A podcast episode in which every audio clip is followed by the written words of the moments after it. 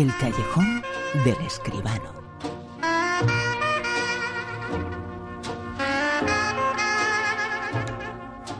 Cómo no, con el único, con el fantástico José Manuel Escribano. Muy buenas, ¿qué tal? Buenas noches, Bruno, ¿qué tal? Oye, José Manuel, hay personajes eh, que son un auténtico placer para el mundo del cine, sin embargo, eh, que tienen una historia. Churchill es uno de ellos, ¿no? Es uno de los personajes sin, duda. más importantes eh, del siglo XX. Sin embargo, el mundo del cine, quizá por lo inmenso, y no estamos hablando de algo físico, que también lo, podemos hacer, pero no, el cine no se había atrevido mucho con su persona últimamente, ¿no? No, últimamente muy poco, y en realidad, aunque hay películas sobre Churchill. Yo creo que incluso más documentales, fíjate que, obras de ficción, alguna hay, pero ahora sí, ahora viene esta y se espera otra para primeros de año, de manera que eh, parece como que se pone de moda de repente. Pues ha puesto de moda, la historia se ha puesto de moda gracias al cine, un personaje, Churchill. La oficina del gabinete te ha enviado una nueva secretaria. Es un honor conocerle, señor Churchill. No es necesario arrodillarse, querida, no soy de la realeza. General Eisenhower. Winston. Esta será la mayor campaña organizada de las fuerzas aliadas. El riesgo potencial de catástrofe es enorme. Los planes para el día D se establecieron hace más de un mes. No puedo dirigir esto. No tienes alternativa. Es como si mi experiencia, mi conocimiento sobre la guerra no contara para nada. La invasión de Francia se debe parar. No, a usted hay que parar. Dentro de unos eh, meses eh, veremos a un grande, Gary Oldman, haciendo de Churchill, pero ahora tenemos otro grande, a Brian Cox, que se pone en la piel de uno grande, física e históricamente, Churchill. Efectivamente, esta película que ha dirigido Jonathan Teplitsky, Brian Cox es el protagonista, con él están Miranda Richardson, John Slattery. Eh, hombre, Churchill no hace falta decir quién fue este señor, ¿no? Creo que es de sobra conocido. Ahora le llega el turno a este Jonathan Tepliski, el, director de aquella película interesante, Un largo viaje, aunque Tepliski ha hecho más bien televisión, le llega el turno, digo, de encargarse de llevar a, la pantalla grande esta aproximación a la vida del estadista.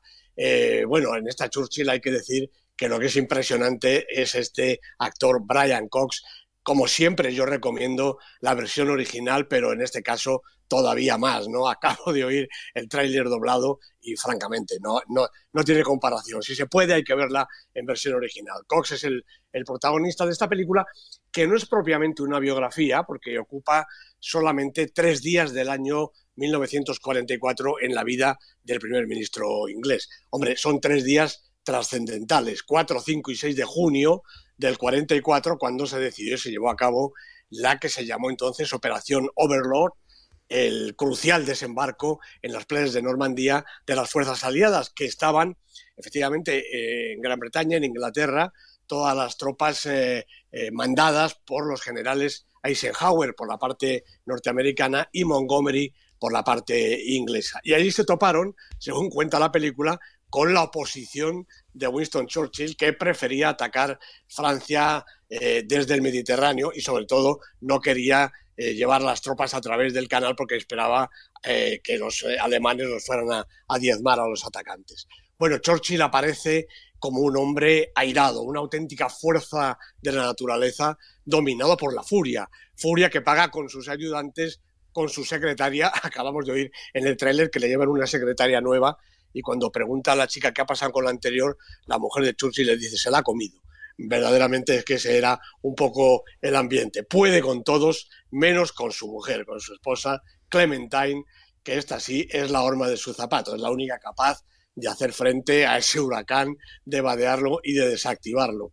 Ella está presente en todo momento y conduce el trasfondo de la historia. Como decía Churchill, no es una biografía, tanto como una crónica histórica y un retrato, un retrato en sepia, diría yo, un retrato de matrimonio. La película, magníficamente fotografiada y contenida en lo sentimental, no tanto en lo patriótico, lo mismo este Brexit tiene algo que ver con todo esto. La película puede, en su conjunto, adolecer quizá de cierto manierismo, provocado a lo mejor por un guion que se torna excesivamente literario por momentos, casi rozando un ampuloso tono teatral, parece una obra shakespeariana más que otra cosa. Bueno, no es un defecto tan grave si tenemos en cuenta el dramatismo y las dimensiones del decisivo momento histórico y sobre todo del gigantesco personaje. Y por supuesto de la excepcional calidad de las interpretaciones de Miranda Richardson y de un Brian Cox que se transmuta en Churchill en cada plano. Con él no sabremos quizá toda su vida, pero nos explicamos perfectamente cómo llegó a ser quien fue. Desde luego un personaje importante que ahora llega a la historia, a la historia del cine y también Churchill a las eh, noticias con su aparición, pero no es la única noticia de actualidad.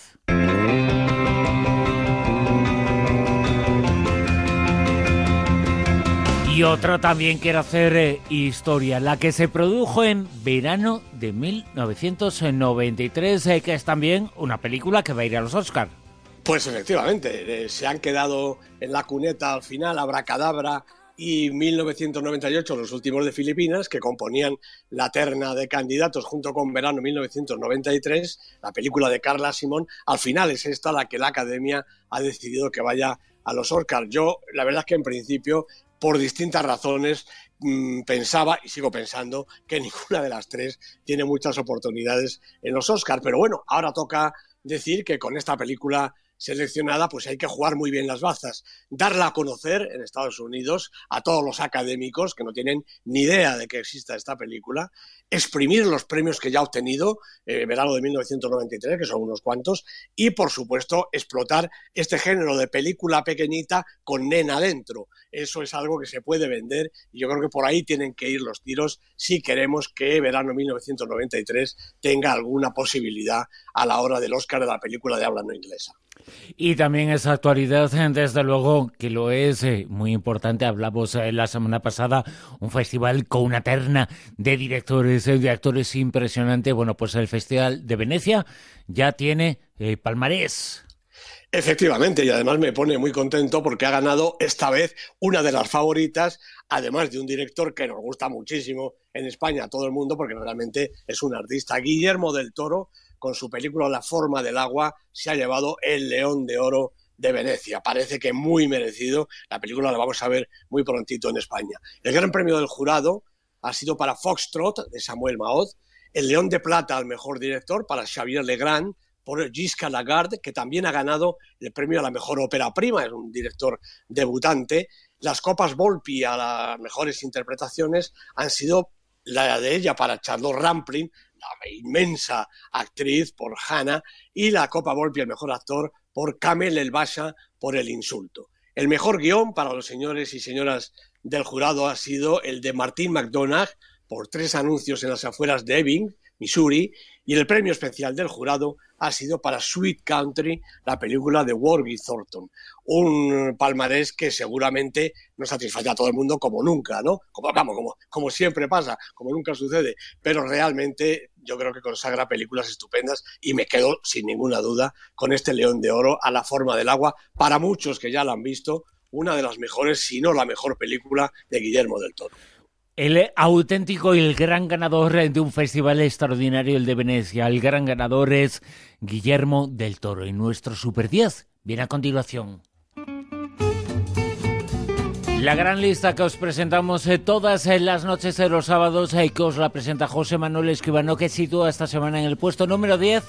Pues en el 10 está Abracadabra, se ha pegado el bofetón del puesto 5 al 10, no creo yo que sea porque le han castigado a no ir a Hollywood, será cuestión a lo mejor de la taquilla. Pablo Berger es el director de esta curiosa y estupenda película, Maribel Verdú y Antonio de la Torre los protagonistas. ¿Nueve? Pues aquí sigue Estados Unidos del Amor, la película de Thomas Wasilewski, seis semanas en la lista. ¿En el 8? Se recupera Baby Driver, que había caído de la lista al 11, vuelve otra vez a entrar y son ocho semanas ya en la lista la película de Edgar Wright, una comedia frenética realmente estupenda. ¿Siete? Sierra Nevada de Christy Pugh, una película rumana con Mimi Branescu, Judith State, cinco semanas en la lista, película que hay que ver. ¿Seis? Bueno, pues ha subido verano de 1993. Digo lo mismo, no creo que sea porque no nos ha dado tiempo, ¿no? Pero de todas maneras hay que reconocer el éxito y el mérito de esta película, la peli de Carla Simón, seis semanas también en la lista. En el 5. En el, Tadeo Jones, efectivamente. En el puesto 5, la película de Enrique Gato y David Alonso, estupenda película de animación, 8 millones ya de euros, más de 8 millones de recaudación para esta segunda parte de Tadeo Jones. En el 4. Colosal de Nacho Vigalondo, con eh, reparto internacional, Anne Hathaway, Jason Sudeikis. La película de Vigalondo es Super 10. 10 semanas en la lista y repite la posición en esta semana. Colgamos las medallas en el puesto número 3. Pues la de bronce es para Verónica, la película de Paco Plaza, ha bajado un puestecito, protagonizada la peli por Sandra Escacena y Ana Torrendo, una película de terror, una película estupenda. En el 2... Bueno, Dunkerque ha perdido el oro en esta ocasión, la peli de Christopher Nolan, con Tom Hardy y Kenneth Branagh eh, encabezando un larguísimo reparto, siete semanas en la lista, ha bajado del 1 al 2.